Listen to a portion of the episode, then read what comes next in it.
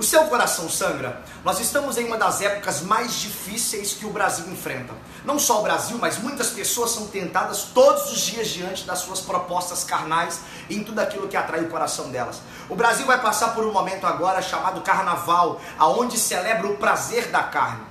Uma coisa eu tenho no meu espírito: essa geração precisa muito se apegar a Jesus nesse tempo, porque esse tempo vai, de alguma forma, atrair a atenção de muitos jovens que não têm fundamento nesses dias. Quando nós olhamos para a palavra de Deus em Lucas capítulo 15, o texto narra a história de um filho pródigo. Jesus ele começa a falar de uma parábola, isso me chama atenção. E o versículo 11 diz assim: Jesus continuou: Um homem tinha dois filhos, o mais novo disse a seu pai: Pai, quero a minha parte da herança, e assim o pai entregou a sua parte da propriedade nas mãos dele.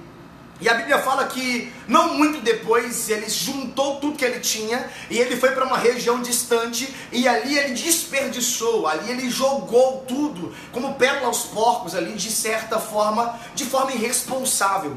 Eu fico olhando para a vida desse jovem, eu fico imaginando aqui agora, ele é alguém fundamentado, é alguém que está na casa do pai, é alguém que entende o que Deus tem feito na vida dele, é alguém que provou de experiências profundas do céu. Agora o que me chama a atenção, eu creio que esse menino, esse rapaz, já fundamentado e conhecendo a casa do seu pai, sabendo qual é a voz do seu pai, uma coisa me chama atenção, querido. Eu fico agitado falando desse assunto. Agora preste atenção comigo. Esse menino tinha de tudo para desfrutar de tudo mais poderoso que ele tinha na presença de Deus. Agora, uma coisa eu observo na vida dele: ele era homem comum como eu e você, sujeito às paixões da carne, seduzido por aquilo que de certa forma lhe deu permissão para que a carne demonstrasse fraqueza. O diabo está o tempo todo traçando caminhos para a destruição, e ele, naquele momento, acredito que perdeu toda a sua empolgação, ele perdeu todo o seu prazer da casa do pai, ele pega todos os seus bens. Aqui é uma narrativa natural, ele fala de propriedade, de coisas materiais. Mas eu não sei se você sabe, você é um filho do Senhor.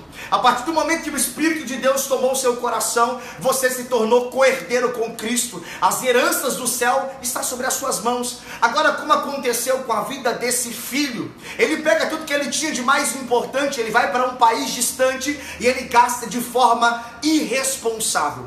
O carnaval tá aí, vai fazer muitas propostas para mim e para você. O título pastoral que eu tenho não me deixa isento de ser também tentado nos meus pontos mais fracos. Todos nós temos pontos fracos. Agora eu quero que você entenda uma coisa.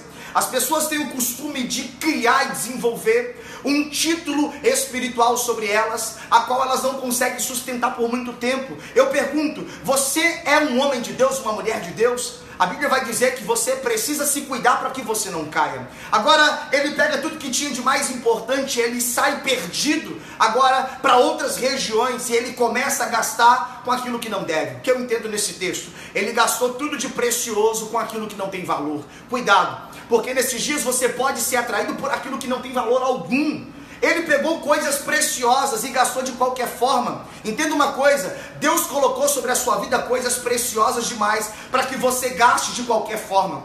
Nesses dias você precisa se fortalecer. Não se apegue à sua espiritualidade achando que você já está preparado. Se você fosse bom, você já estaria no céu com Cristo. E se você ainda está nessa terra, você ainda precisa lutar e lutar contra as suas paixões. Ele chega em um país distante e lá ele percebe que depois de ter gastado tudo que tinha, ele chega na sua realidade natural do seu tempo. Ele passa agora a receber um convite para cuidar de porcos e ali ele sente vontade de comer comida dos porcos. Hoje, aqui nessa tarde, eu quero deixar uma mensagem para você. Que o Espírito Santo possa fortalecer você para que você não viva experiências carnais como esse jovem viveu. A, unção que Deus colocou sobre a sua vida é muito importante e você não pode desperdiçar de qualquer forma. Você é homem natural, você está buscando viver agora uma vida espiritual. Todos os dias é dia de se fortalecer e de se transformar. Por isso, não pegue de forma natural aquilo que Deus te deu de forma sobrenatural e entregue as propostas de pecado nesse tempo. Você é forte, você consegue. Mesmo sendo natural, mesmo sendo humano, eu acredito que você consegue suportar tudo por amor a Cristo. O seu nível de amor por Jesus precisa ser elevado nesse tempo. Os caminhos de migalhas vão ser colocados diante de você e você precisa decidir dentro do seu coração permanecer por amor a Cristo. As propostas estão prontas, as mesas de Satanás estão postas. Cabe você aceitar ou não as oportunidades que ele vai te propor. E um conselho eu te dou: viva Cristo todos os dias, e eu tenho certeza que você vai viver uma vida sobrenatural para a glória do nome do Senhor. Deus abençoe sua vida.